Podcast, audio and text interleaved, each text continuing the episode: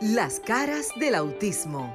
Auténticos, unidos, inigualables, sinceros, maravillosos y originales. Todas las facetas de un mundo diferente y especial en Las caras del autismo con Sofía La Chapelle por Sol, la más interactiva.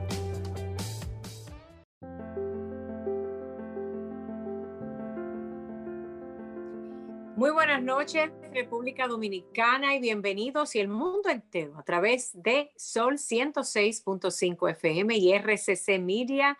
Gracias, gracias porque nuevamente estás con nosotros en las caras del autismo. Vamos acercándonos ya breve, ya breve, yo digo en noviembre a un tercer año cada sábado, en sintonía con todos ustedes y también con todo el que nos ha dado el honor de entrevistarlos, de hablar con ellos, familias, compañeros que tienen hijos con autismo, también ustedes, el público que sigue este programa. Maritza Botier, más adelante, que es la conductora, puede que quizás nos acompañe en esta edición especial. Yo estoy desde la ciudad de Miami transmitiendo allá en los estudios en República Dominicana, Franklin, y también tenemos eh, para ustedes una invitada que está desde la ciudad de Nueva York, que ya mismo le vamos a dar paso para que pueda participar de la conversación. Ya ella está esperando allí, pero quiero que sepan que también nuestros teléfonos es el 1833 610 1065 desde cualquier parte del mundo usted puede llamar y participar gratuitamente, porque esto es un programa que se ha convertido como en una escuela para todos, es una escuela de información, es, una, es, es el centro de terapia emocional para nosotros, familiares, amigos, vecinos y al quien le interesa y al que ya se siente partícipe de esta conversación. 1-833-610-1065. Yo estaré pendiente junto con Franklin, allá en los estudios, que siempre me dicen que tenemos una llamadita, porque ustedes son los invitados número uno. También en República Dominicana, el 1809-540-1065 y también en mis redes sociales, Sofía La Chapelle TV, ahí están los números de teléfono.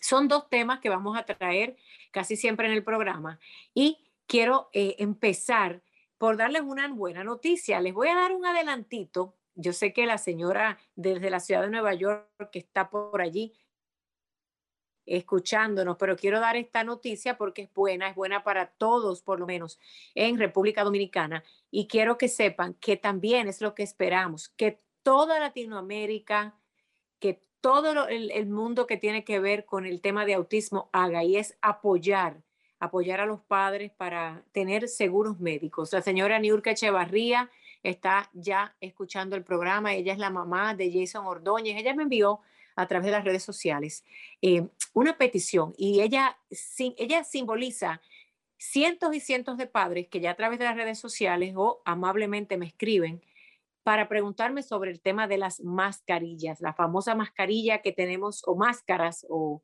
o tapaboca, como usted le quiera llamar, que tenemos que continuar usando para protegernos del coronavirus. Pero estamos hablando, en este caso en particular, de personas con condiciones de vida especial, de los estudiantes que tienen algún tipo de condición especial. Ustedes saben que a mí no me gusta decirle discapacidad, pero estamos hablando de autismo, de síndrome de Down. Esa es la conversación que nos encantaría tener con todos ustedes que nos escuchan o nos ven también a través de RCC Media, las plataformas Roku TV. Bueno, pero les decía que eh, República Dominicana dentro de poco van a escuchar que gracias al Ban Reserva, se va a presentar, escuche bien, una cobertura de autismo en un plan, en un plan médico especializado. Y no puedo darle muchos detalles, pero sí lo van a tener próximamente en República Dominicana gracias a un banco local que van a tener esta iniciativa, claro, aunada al gobierno, para tener algún tipo de cobertura adicional que tenga que ver con las terapias, las terapias que como ustedes saben, en nuestros países, en Latinoamérica, es muy costosa. En Estados Unidos y en todas partes del mundo también, pero uno de los grandes retos ha sido cómo voy a pagar las terapias de mis hijos cuando el sueldo promedio en Latinoamérica y el Caribe eh, y otras partes, ¿verdad? Es pues muy bajo. Estamos hablando que una terapia conductual, una terapia ocupacional y otras terapias del lenguaje, entre tantas que necesitan las personas en el espectro del autismo cuesta muchísimo, muchísimo dinero. Entonces me encanta ser portadora de buenas noticias. Ustedes saben que yo aunque esté calladita, que aunque parezca que no estoy haciendo lo que tengo, yo estoy trabajando. Algo he aprendido. A veces eh, es bueno hablar para buscar que juntos podamos trabajar, pero también es bueno a veces uno tras bambalinas continuar esa labor como las hormiguitas, porque al final es un beneficio para todos. A mí me gusta trabajar en equipo, me gusta trabajar para que todos salgamos beneficiados. Entonces, esa noticia la van a ver próximamente en la República Dominicana, donde se va a facilitar el tratamiento para las personas con autismo ya que como saben, y muchos saben ya, gracias precisamente a programas como estos, a las fundaciones y a todo el que aboga, pues eh, se ha hablado de esos grandes retos económicos para cualquier familia. En este caso hablo de la República Dominicana. Entonces ese tipo de, seguros que se va a llamar JUST va a tener eh, hasta ahora, eso es una información preliminar, pues eh, una gama completa de centros médicos que van a poder estar a disposición de ese plan de salud. Quiero que sepan que no sé todavía si va a tener un costo adicional o no, si va a estar mitad subsidiado o no. Lo cierto es que ya se está pensando en República Dominicana en cómo aliviar esa carga económica que necesitan tantos padres con sus hijos y que tienen que ser o, que se pague a través de un seguro médico. Por ahí vamos. En esta semana esté pendiente a mis redes también. Vamos al tema que nos compete también en esta noche. Miren, continuamos hablando del coronavirus. La señora Niurka está en Nueva York, a ver si me escucha. Buenas noches. A ver si ella puede quitarle el mudo a su micrófono. Yo sé que a veces es difícil cuando estamos en, con la tecnología. Señora Niurka de Nueva York, ¿cómo está? Muy bienvenida. Gracias por esta invitación y por ser la portavoz díganos, usted me escribió y me encantaría, si usted quiere usted misma leer lo que, me, lo que usted me envió, que resume lo que muchos nosotros padres quisiéramos, no solo en el autismo, porque aquí abrazamos todas las diferentes condiciones, que escucharan los ministros de educación, las escuelas, sobre qué pasa con la mascarilla y mis hijos. Adelante. Exactamente, yo por eso estoy usando esta mascarilla ahora seguro me ven y dirán por qué la tiene puesta, pero este es mi hijo. Jason tiene 11 años, 12, perdón. Y Jason no aguanta mucho rato una mascarilla. Y yo estoy muy preocupada. Qué hermoso. Yo estoy muy preocupada por él y las escuelas. Y por otros niños también. Porque yo pienso, son muchas horas para estos niños estar ahí. Entonces no va a haber una persona con ellos todo el día. ¿Qué va a pasar cuando Jason se quita la mascarilla? Usted me escribió porque me gustaría que usted le diga a todo el que nos escucha y nos ve también cuál es la condición de su hijo que tiene paso el nombre de mi, de mi hijo mayor, que Dios me lo bendiga. Sí, Jason tiene síndrome de Down, tiene dos operaciones de corazón y tiene otra operación también en los testículos y tiene asma. Tiene asma encima también tiene asma, sí. Son demasiadas cosas para yo exponer a Jason a que se me enferme en la escuela. Son demasiadas. ¿Qué le, han dicho usted, ¿Qué le han dicho a la escuela en relación a que si su hijo tiene que ir por obligación en la ciudad de Nueva York con mascarilla a la escuela? Supuestamente sí, pero ese es mi, mi, mi temor. Yo no pienso mandarlo a, a Jason a la escuela. Yo no pienso mandarlo porque yo prefiero a Jason sano en mi casa o a Jason en un hospital enfermo por ir a la escuela. Esa es mi, mi, mi opinión, porque él se me enferma a veces por el frío. Sabe que aquí hace mucho frío. Se me enferma, se me pone bien malito. Y entonces, yendo a la escuela, está frío, está el coronavirus, está la mascarilla. Él no va a tener mucho respiro para hacer qué. Entonces vas a ir a la escuela, Jason. Pero yo no creo que en esas condiciones Jason va a aprender nada y yo voy a estar demasiado preocupada por él. ¿De dónde es usted, señora Niurka, original? ¿De dónde? Dominicana. De República Dominicana y vive, ¿hace cuánto tiempo usted vive en la ciudad de Nueva York? 30 años.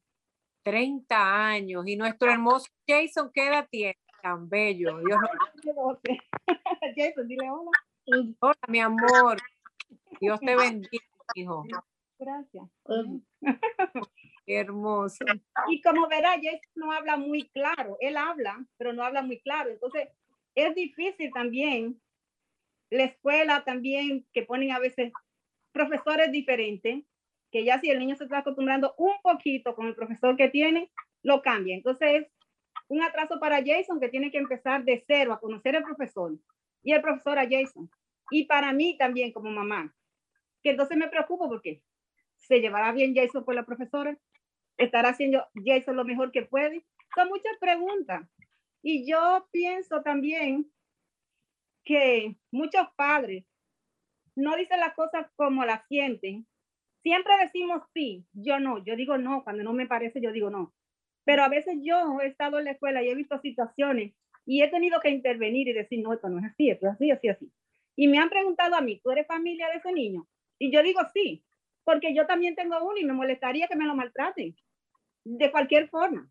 O sea que usted, señora Niurka, ha sido la portavoz y defensor de otros niños en la escuela. Claro que sí, todo el tiempo yo estoy puesta para eso, porque yo pienso por el mío. Tal vez en ese momento no le toca al mío, pero tal vez mañana o ahorita o cuando sea.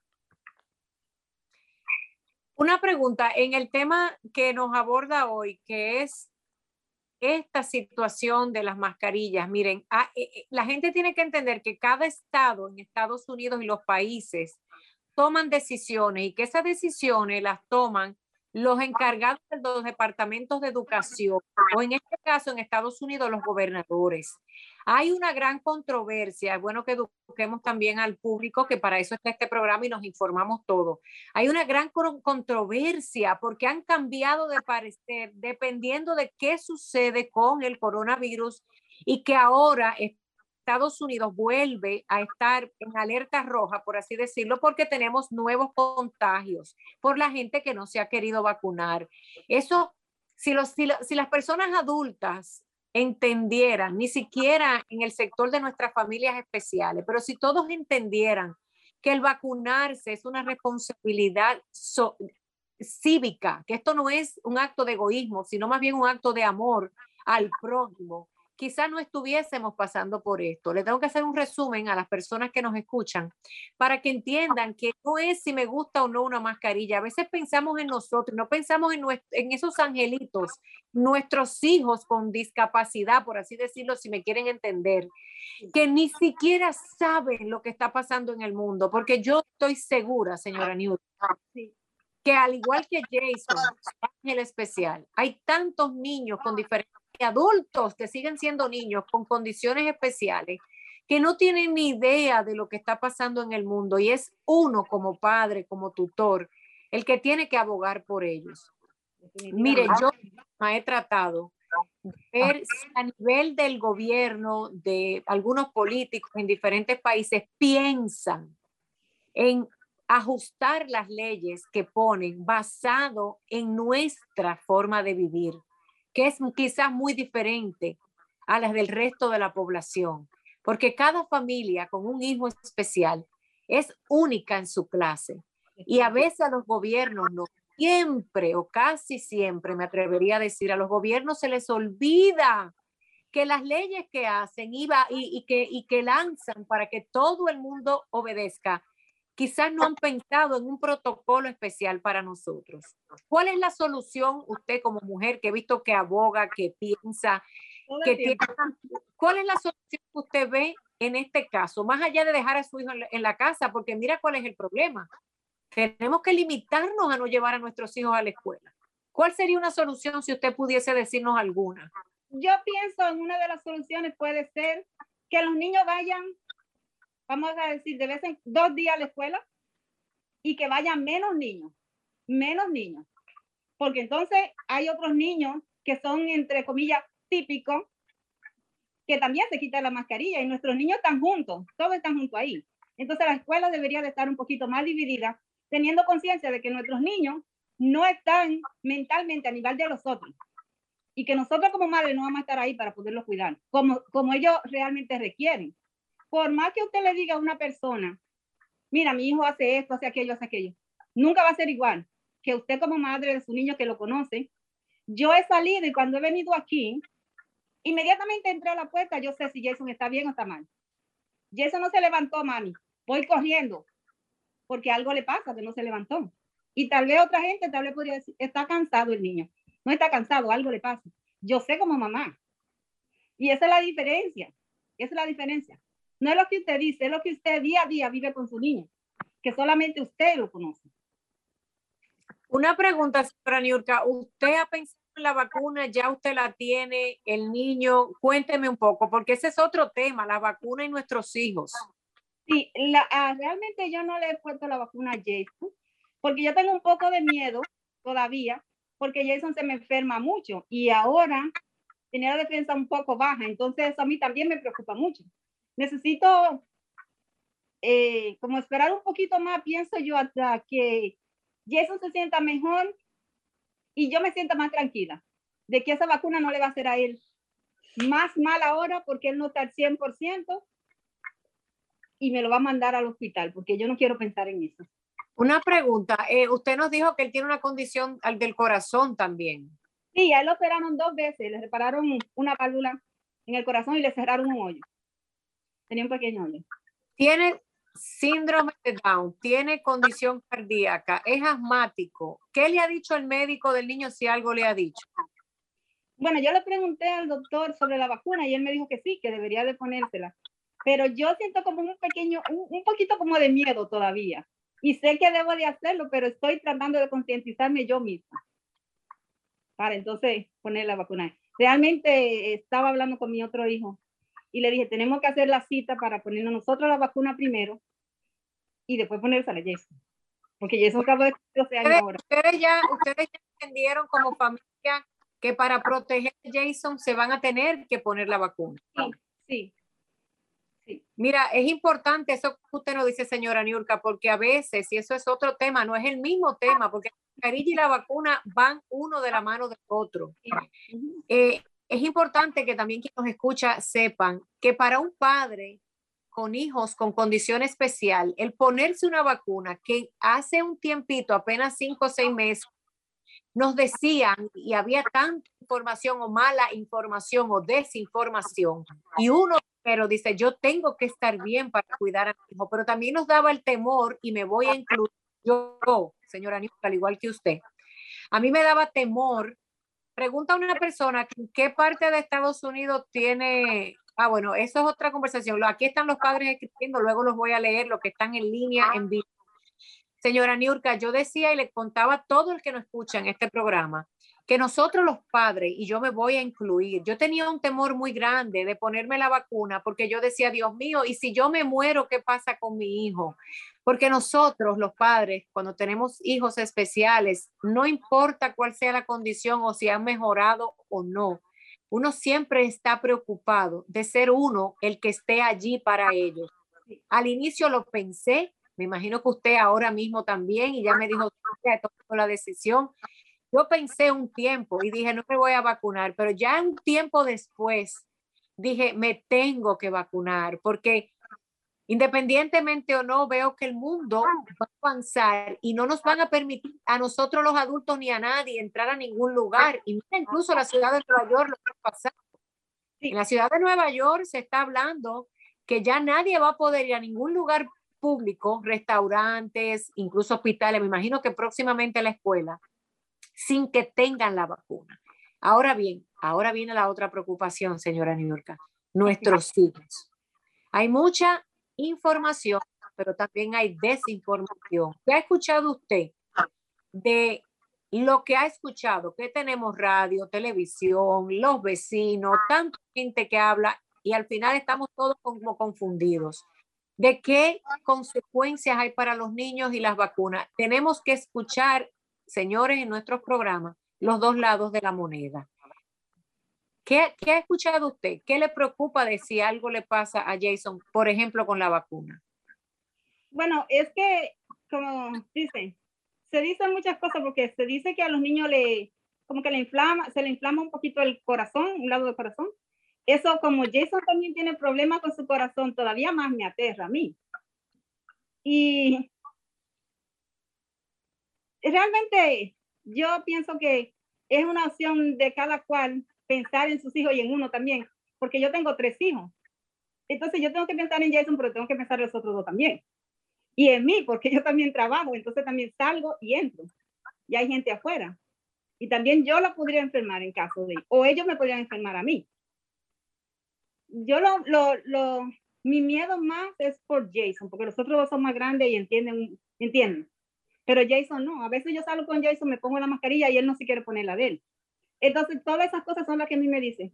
Si conmigo él no se la quiere poner, que uno como mamá, yo trato, Jason, te voy a apretar la tableta, te voy a dar esto, vamos a ir aquí, vamos a ir. En la escuela no va a ser así porque ellos no son los papás. Te la pone, te la pone, te la quitaste, te la quitaste. Y tú lo mandas supuestamente bien, entre comillas, y entonces que venga un niño enfermo, es terrible. Y como está la cosa ahora, a uno le pueden decir, niño tiene un poquito de fiebre o esto. Y ya tú a lo mejor estás pensando, ay, tú así le dio coronavirus. Ay, te altera más de la cuenta y estrés es lo que uno más tiene aquí, no necesitamos más. ¿Qué usted va a hacer? Porque estamos hablando que las escuelas en Estados Unidos ya van a empezar en menos de dos semanas. ¿Usted ha tenido la oportunidad ya en la escuela de la ciudad de Nueva York de hablar de que sigan dando la escuela en casa? No sé si usted conoce un programa que existe que se llama homeschooling, escuela en casa. Eh, yo sé que usted trabaja, la mayoría de nosotros, los latinos en Estados Unidos, trabajamos. Y es importantísimo. Pregunta a una mamá, mi señora Niurka, eh, por las redes sociales, que qué edad tiene Jason. Jason tiene 12. 12 años. Jason tiene 12 años y es precisamente a partir de los 12 años que se está hablando. Hay otra mamá que está preguntando, otra mamá de las que está viendo el programa y escuchando en vivo, dice que desde qué edad están poniendo vacuna a los niños. Bueno, contéstele usted, señora Niurka, porque usted es una mujer bien informada. A partir de los 12 años, sí, precisamente, precisamente. Pero Aquí, a partir de los 12 años, sí. Entonces, eh, queríamos que la gente sepa que ya en Estados Unidos y en Latinoamérica, en República Dominicana, en Honduras, en Guatemala, los gobiernos están hablando de que se puede poner una vacuna. Bueno, el CDC, que es el Centro para Control de Enfermedades y quien ha estado liderando a nivel mundial toda la información relacionada a la pandemia, ellos han autorizado que los niños mayores de 12 años en adelante puedan recibir las vacunas dentro de lo que cabe de manera segura. Es importante que la gente sepa, porque hay países que hay personas que están vacunando a sus hijos con menos edad, pero ya eso es una decisión de los padres y entendiendo que las autoridades médicas que han hecho algunos estudios solamente han autorizado 12 años o más. Se sigue trabajando en la autorización para que sean con menores de 12 años. Todavía en Estados Unidos no se le ha dado la luz verde a ese tema. A mí me gustó mucho lo que usted dijo. Me dijo, bueno, Sofía, yo tengo una solución a este problema. Yo quisiera que los maestros quizás me permitan llevar al niño dos, días al salón de clase y los otros tres, ¿qué pasaría con él? Los otros tres, que ellos me indiquen a mí en qué yo puedo trabajar con Jason en la casa como horario de escuela. Yo lo haría. Porque yo, como digo, prefiero que Jason esté sano a que esté enfermo y esté yendo a la escuela o esté en un hospital. ¿Cuál es peor? Porque las escuelas... Usted como madre... Tiene muchos niños. Dígame. Las escuelas por... ¿Cuántos niños hay en la escuela? En la escuela que Jason asiste en la ciudad de Nueva York, ¿cuántos niños hay? Por, por, por salón de clase, en la clase de Jason son 12. 12 niños. ¿Es una clase de educación especial o es una clase combinada? Combinada, y son 12 niños. 12 niños, pero bueno, niños ahora mismo son muchos niños. Es lo que digo, es lo que, es lo que yo digo, es muchos niños. Si, si fuera regular son 12, pero son muchos niños ahora. Y también yo pienso que la forma como están actuando, que ahora antes era más espacio para ellos, las divisiones, digámoslo así pero ahora es menos. Entonces, si el coronavirus está más fuerte, ¿por qué entonces lo están acercando en vez de alejarlo? Para mí no tiene mucho sentido eso. Están poniendo algún tipo de, antes al principio sabíamos que las escuelas estaban poniendo em, algún tipo de división como entre los escritorios, como el plástico, este cobertor, estaban separando los escritorios a seis pies cada uno. ¿Qué información tiene usted de la escuela de su hijo? Miren, este tema es importante porque todas las escuelas se van a manejar supuestamente con un protocolo, o sea, a seguir ciertas instrucciones. Pero cada escuela y especialmente cada país, y mejor ni decir escuelas y colegios privados, van a hacer las cosas como ellos entienden. Así. ¿Qué ha pasado en el caso de la escuela de él? ¿Es en el Bronx? Sí, en el Bronx. ¿Qué ha visto usted de clase? Todavía no han hecho con nosotros como padres una reunión diciéndonos a nosotros cómo es el protocolo que ellos van a usar y si nosotros también como padres estamos de acuerdo, porque también nosotros como padres tenemos derecho, tenemos voz y tenemos voto también en cuanto a nuestros hijos, porque nuestros hijos no se pueden defender por ellos solos. Entonces nosotros tenemos que abrir la boca y levantar la voz y la mano también. Eso no puede ser así. Porque como hispano, yo pienso, como hispana, que nosotros los hispanos principalmente tenemos un grave problema. Yo soy hispana, pero yo no, porque yo siempre estoy dispuesta. Pero muchos de nosotros no hablamos. Entonces, puede que se pare un, un principal, digámoslo así, y diga, oh, vamos a hacer esto, esto, esto. La gente habla yo con el de al lado y yo con el del otro, pero yo no levanto la mano y digo, mire, perdóneme, pero yo pienso que esto así, así, así. Pienso que eso también debemos de luchar contra eso, porque los hispanos muchos tienen miedo de hablar como que si algo le va a pasar y nadie le va a hacer nada porque usted defienda lo suyo, que es su hijo, que a usted que le duele como madre. En el grupo de, me encanta lo que usted dice, porque yo soy testigo. Yo soy testigo porque no solo he estado en la ciudad de Nueva York, sino en Miami, en tantos otros estados, y ni hablar de nuestros países, sí. donde la, el miedo a hablar, el miedo a pedir lo que por ley le toca, como derecho fundamental, no solo de la educación, sino de nuestros hijos con condiciones especiales, señores. Existen leyes como la ley ADA en Estados Unidos, entre otros países que ya tienen leyes que aunque no las utilicen, existen. Y no entiendo por qué. Y no es cuestión de usted ser la madre que más critica ni la madre que más pide o el padre tenemos que aprender, como dice la señora Niurka, que es una portavoz maravillosa, me encanta y cuando va a York, Dios me lo permita, ahora que la quisiera conocer y abrazar a su hijo, porque madres como usted, padres como usted, conozco muchos, pero faltan muchos más que levanten su voz con respeto, claro está, pero con firmeza. Hay una cosa que nos falta los latinos, hasta en nuestro propio país, firme, ser firme en nuestros pedidos de derechos que deben ser otorgados a nuestros hijos con condiciones. Lo de la escuela a mí me preocupa un mundo. Usted no tiene ni idea. Ustedes que nos escuchan, yo he hecho de la educación el sacerdocio de, de, de, de, este proyecto de vida porque me he dado cuenta que si no se educan los de afuera, es un desastre. Pero que si nosotros mismos los condiciones con hijos y condiciones especiales, ni siquiera sabemos nuestros derechos. Es otro desastre adicional. Por supuesto, y todo eso, ¿qué ha hecho usted quizás en su distrito escolar en la ciudad de Nueva York? que ha podido quizás poner un cambio o un granito de arena, porque a veces pensamos que nosotros no somos quienes o pensamos que lo que hacemos no es suficiente, están bien equivocados. Un padre un padre o una madre o una abuela que levante su voz con respeto y que sea escuchado es un gran logro para todos. Así es. Yo he estado eh, luchando un poco en la escuela con los padres para que nos informemos, para que nos organicemos y podamos exigir lo que a los hijos de nosotros por derecho y por ley le corresponde. Porque muchas veces yo he visto padres en la escuela luchando por cosas que su hijo debería de tener hace tiempo, no ahora, cuando hace tiempo. Pero si nosotros como padres nos quedamos callados y a veces decimos, ay, ese principal es así, ese principal no ayuda. Bueno, si el principal no ayuda, hay otra gente arriba de él. Y hay otra gente, y hay otra gente, y hay otra gente. Entonces, tú tienes que seguir hasta que tú encuentres la persona que a ti te va a ayudar. Como con la terapia, la terapia, muy importante lo que tú dices de la terapia, porque realmente, Jason va a la cuando estaba en la escuela todo regular. Y después de ahí yo lo sacaba de la escuela y lo llevaba a un centro a coger terapia cinco días a la semana, casi una hora de mi casa. Entonces hay muchas veces que muchos papás dicen, ay, que eso está lejos, que estoy cansado. Bueno, pues si tú no lo haces ahora, mañana va a ser tarde. Y no es que yo no me canso, mi hermana a veces dice, tú siempre tienes algo que hacer. Sí, yo tengo que poner a Jason a hacer esto, tenemos que subir y bajar la escalera, tenemos que hacer, tenemos que salir, tenemos que hacerlo.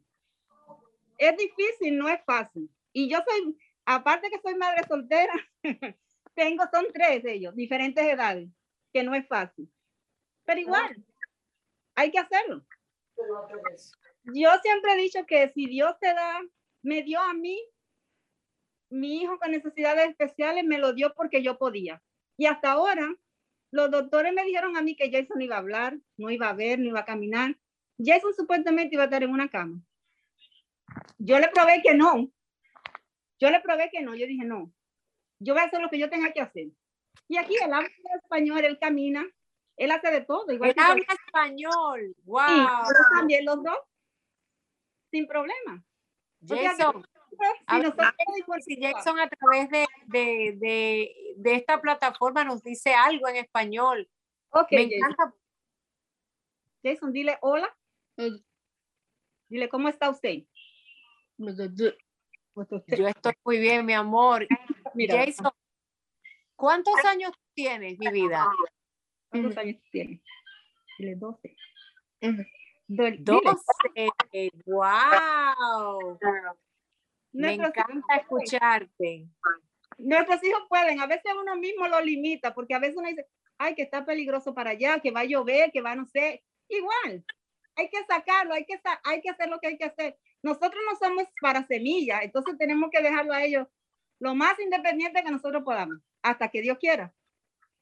Sus otros hijos, York, ya que usted mire, me ha encantado esta conversación y vamos a seguir. Sus otros hijos, porque esto es lo que hacemos en estos programas, dar ejemplos de lo que pasa en mi casa para que el mundo se entere y quizás una madre, un padre que nos está escuchando se inspira, coge nota, agarra una idea, porque en esto del mundo de las personas con condiciones y capacidades diferentes, ningún libro está escrito.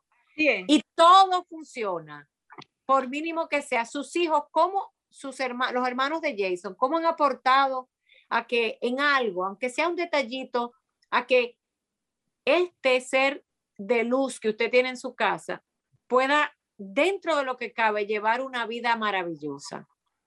Ah, mis hijos, nosotros, nosotros todos, siempre estamos inventando cosas para que Jason haga. Yo misma lo saco a la escalera. Yo vivo en un seis pisos y nosotros bajamos y subimos caminando despacio, pero subimos.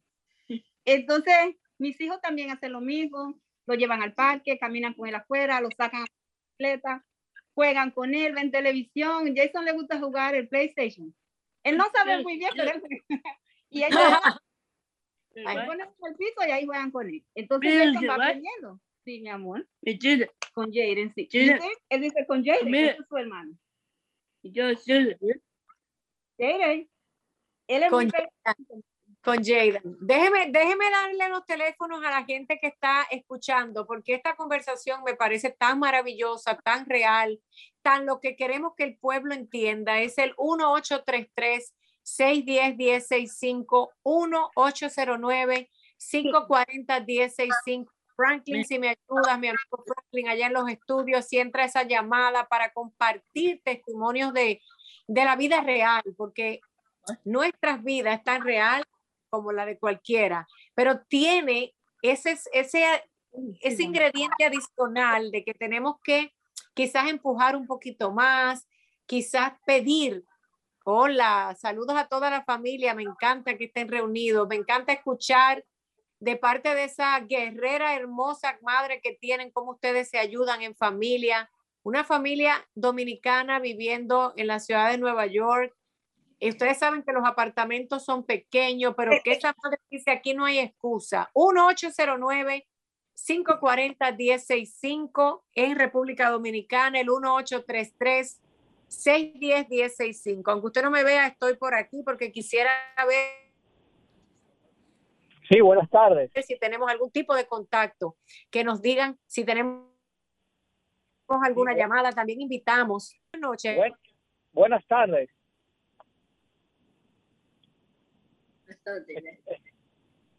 Estoy sintonizando, hoy por primera vez escucho este, este programa y me identifico mucho porque yo también soy padre de un niño especial. Y realmente todo lo que hace o parte de lo que hace esa señora, yo lo hago con mi hijo. Y realmente me siento bien identificado. De hecho, estoy ahora mismo eh, estacionado para poder seguir escuchando el programa porque no sabía que existía ese programa, ese programa donde nosotros como familia especiales teníamos un programa. Eso hay que ponerle un poquito más de promoción en las redes para... Yo mismo me voy a encargar ahora de, promocionarlo en el grupo porque eso hay que tener más audiencia. Realmente eh, eh, me identifico mucho y estoy bastante emocionado porque realmente soy o somos de esa misma familia de, de niños especiales, que no son especiales, son sumamente especiales porque nosotros somos especiales. Gracias por Déjeme preguntarle que se me, se, me cayó la llamadita a mí, pero estoy de nuevo en línea. Dígame de nuevo su nombre, de dónde nos llama. Mira, eh, eh, eh, nosotros, o sea, yo vivo en San Jerónimo, mi nombre es Alberto de los Santos y realmente eso es en el Distrito Nacional. Ahora bien, ahora sí coincido porque hay una persona que escucha mucho su programa que se llama Doña Marcela. Eh, ella me ha comentado, me comentaba, pero nunca sabía cuál era el horario, o mejor dicho, se me, se me escapaba, pero coincidencialmente hoy yo encontré el programa. y por eso, por eso llamé, porque nosotros somos una familia también especial. Tenemos uno que tiene 20 años hoy en día y es el centro de la familia. Y todo rodea así como Jason. Realmente, todo. Y cada quien coopera con él. ¿Cómo se llama su hijo? ¿Qué condición tiene? ¿Y qué le parece la situación del tema de si usar mascarillas o no en la escuela? Él, eh, él tiene él tiene autismo se, se ¿cómo se llama esto? Eh, se le diagnosticó el autismo a los tres años, autismo severo, y hoy en día tiene 20 años. Ha sido una larga batalla hasta aquí, pero gracias a Dios él ha avanzado bastante, un montón. Eh, lo del tema de la mascarilla, yo realmente, tanto yo como mi esposa, estamos un poco eh, eh, nos resistimos un poco con relación a eso, porque que ellos no tienen el control del, porque el, trabajo con ellos en las escuelas es cara a cara para darle las terapias, para, para manejarlo con una sombra, etcétera. De todas formas, yo no estoy de acuerdo con el tema de la de la de ellos y la mascarilla, no. Hasta ahora el ahora hasta ahora mi niño o mi jovencito no sabemos si él va a comenzar el próximo año escolar, porque incluso también estamos esperando, viendo ver qué podemos hacer y él y la vacuna. O sea que es un tema, es un tema. Es un tema de la vida real y precisamente, mire, este programa va a cumplir, ya tiene dos años y ocho meses al aire y poquito a poco hemos regado la voz porque es el único programa Muchísimas gracias al señor de San Jerónimo que nos llamaba. Es el único programa de su clase para la comunidad latina en todo, en todo Estados Unidos y también Latinoamérica y el Caribe. Y poquito a poco hemos sembrado esa semilla de que Creo que tenemos otras llamadas. Me deja saber, Franklin. Bienvenidos a las caras del autismo. Señora Niurka, usted ve cómo nos vamos comunicando y es la misma preocupación. Me gusta mucho ese aunque yo siempre te he seguido, desde que yo me di cuenta que tú tenías dos hijos con autismo, te he seguido.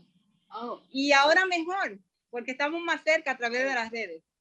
Estamos más cerca a través de las redes, de, este tipo de programa que llega a Nueva York, que llega a todo el este de la nación, a todas partes del mundo. Mire, ahora mismo si usted prende el televisor En Roku TV, los que tienen Roku nos pueden ver, nos escuchan por la aplicación. Eh, no hay excusa. Buenas noches, bienvenidos a la cara Buenas del Noches, Sofía, aquí está Marcela de San Jerónimo. Siempre he tratado de llamarte, pero es difícil comunicarme. Eh, te estoy llamando para saber en qué estamos con el censo. Ah, bueno, bueno, bueno, Marcela. Mira, Marcela es una fiel seguidora no del programa, sino de la causa. Ella eh, batalla ahí, ayuda en su comunidad, como el señor que llamó se enteró por Marcela. Eso se llama ser un ente útil a la sociedad. Mire, Marcela, York se va a enterar quizás ahora. En República Dominicana, a través del CONADIS, Maritza Botier, que ha estado ayudando, que es una madre de un niño con autismo también que participa como co-conductora de este programa, nos ha hablado de que en el CONADIS, que es la, la, entidad de gobierno que trabaja con el sector de discapacidad, se está elaborando, no, ya está elaborado un censo nacional para ver dónde están todas las personas y las familias que tienen algún tipo de condición especial. Pero sucede, señora Marcela, Niurka, y todo el que nos escucha y nos ve, que no pasa nada. No pasa nada. El censo está listo, las preguntas están listas y no sabemos qué pasa. Yo soy la primera que me encantaría saber cuál es el impasse, qué es lo que está pasando, que no le dan luz verde a hacerle preguntas al pueblo, porque los censos nacionales se hacen en todas partes del mundo. Pero este censo en particular es como uno adicional para no quiero decir tocar puertas, pero hoy día las redes sociales, los teléfonos, me imagino que habilitarán una, un número de teléfono, preguntar, porque hay gente que ni siquiera sabe lo que tiene su hijo, pero sabe que algo tiene. Bueno, yo particularmente sé, sé de muchos casos de personas que tienen niños con condiciones especiales y que son con asunto de autismo, inclusive ya muchachos que van a entrar a la adultez y que no saben dónde lo van a llevar ni qué van a hacer con ellos. Y eso particularmente, yo tengo 73 años, yo, eh, eh, a mí me preocupa y tengo vecinos cercanos que tienen niños con esas condiciones y a veces no saben qué van a hacer. Como el señor que acaba de llamar, que tiene un hijo grande, pero bebé de corazón, con 20 años, que vive ahí en San Jerónimo con usted, una ciudad una, un, barrio, como le llamamos en nuestro eh, Santo Domingo, República Dominicana. Sí. Nosotros quedamos entre la avenida Luperón y la avenida Núñez de Cáceres. Así mismo es. una urbanización, voy a ubicar cerca de los prados, las praderas, y tenemos, como te dije, que esperamos, la señora alcaldesa todavía no ha venido, el, creo que es el único parque que tiene un área eh, preparada que donde pueden venir niños con condiciones especiales, que nosotros los recibimos. Y estamos esperando que la señora alcaldesa disponga para preparar eso para no solamente para San Jerónimo, sino para todos los, lugares que tengan niños con esa condición. Yo presido la Junta de Vecinos del sector, trabajo con mi comunidad y mi tiempo, aún teniendo la edad que tengo, soy una persona que estoy, mira, pendiente a los niños con condiciones especiales. Yo estoy tan feliz hoy. Ustedes no tienen idea. York en Nueva York, usted ella allá en Santo Domingo, yo aquí en Miami, conectados, conectados por la maravilla de la tecnología, pero haciendo cosas positivas, cada cual en su comunidad, batallando de manera positiva porque se reconozca, porque nos den los cambios, porque nos escuchen. Y eso es lo que se necesita, un pueblo encaminado. Déjame ojalá y déjame, ojalá y déjame decirlo por, por la vía de ustedes.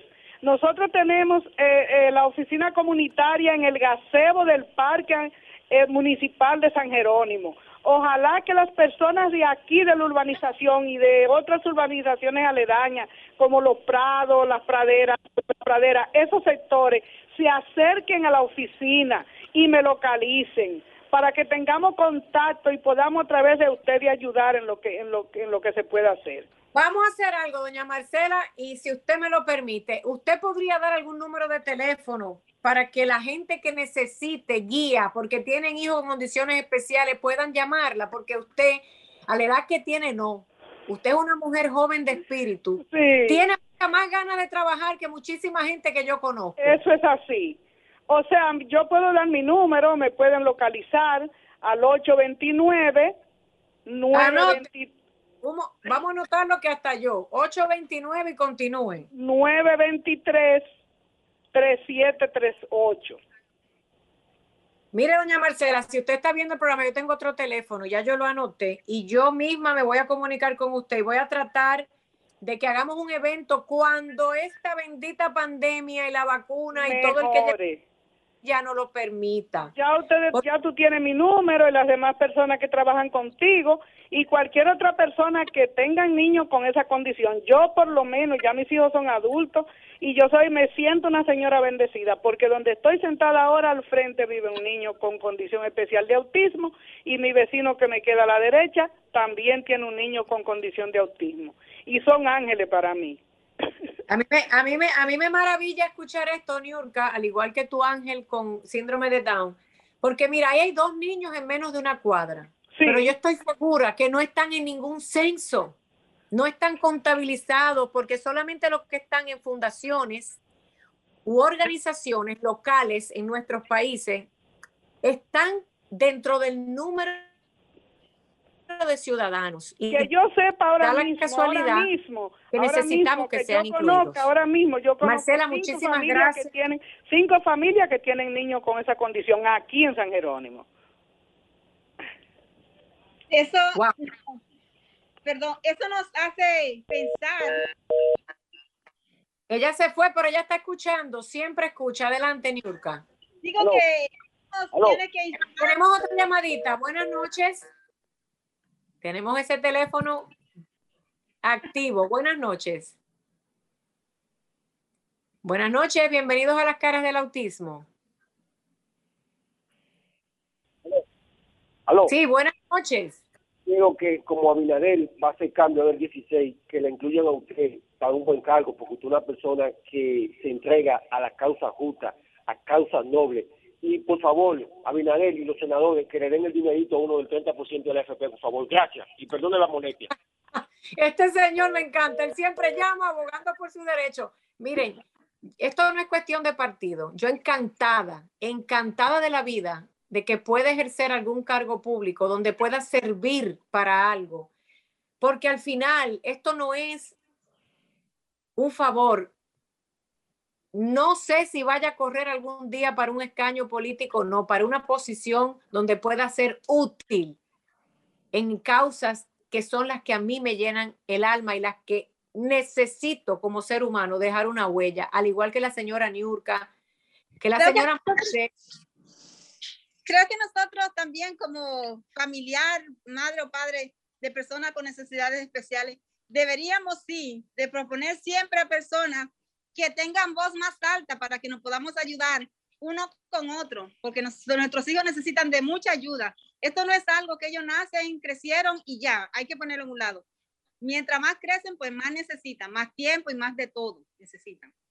señora ¿cuándo va, a usted regresado a República Dominicana? ¿Cuándo piensa viajar? ¿Ha ido con Jason? Porque los padres Jason. viajamos algunos. Jason fue una vez, no quedó con mucho gusto. Los mosquitos se lo comieron vivo. Pobrecito. Pero sí, nosotros pensamos ir cuando un poco la pandemia pase. ¿De dónde son ustedes originales en República Dominicana? Exactamente de la capital, de Mano Guayabo. De Mano Guayabo, del gran pueblo de Pedro Martínez, el grande. Sí. Gracias, Yo Marcel. estoy muy eh, contenta con haberme comunicado y también de que me haya eh, permitido alzar mi voz y decir lo que yo siento por mi hijo y por los otros niños también que necesitan una voz que hable por ellos. Mire, yo no necesito mucho tiempo para conocer el corazón de una persona dentro de las condiciones de vida especiales, porque nos hemos topado con muchas familias por lo menos yo, en ese caminar que llevo, que son 10 años, si hay padres pasivos y activos, yo estoy ya nombrándola a usted en ese comité pro ayuda de Nueva York, que hay otras oh, claro.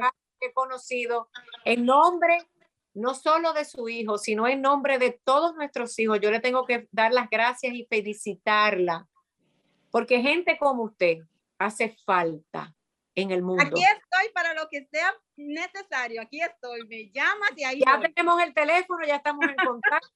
Jason, mi amor, que Dios te bendiga, señora Un beso. Actualícenos sobre la escuela, la mascarilla. Claro. Mire, usted como madre es la única, la única que sabe lo que es mejor para su hijo. Por supuesto, sí, así es. Y así, así es. Y cualquier cosa estamos a la orden. Voy a continuar en el programa, si quiere puede quedarse escuchando. Claro. Sí. Me encanta ver si tenemos alguna otra llamadita, Franklin, allá en el estudio que, que nos ayuda tanto. Buenas noches. Vamos a quedar ahí. Creo que tenemos ahí una llamadita. Ponga su micrófono en mudo. Mire, yo quiero hacer un resumen. Oh. Ya vamos a casi un año, más de un año de esta pandemia. Fue en marzo del 2020, estamos en agosto 2021. Cuando pensábamos que todo se estaba terminando, vienen estas famosas variantes y nos alteran nuevamente la vida. Y usted dice, pero ¿cuándo es que esto se va a terminar?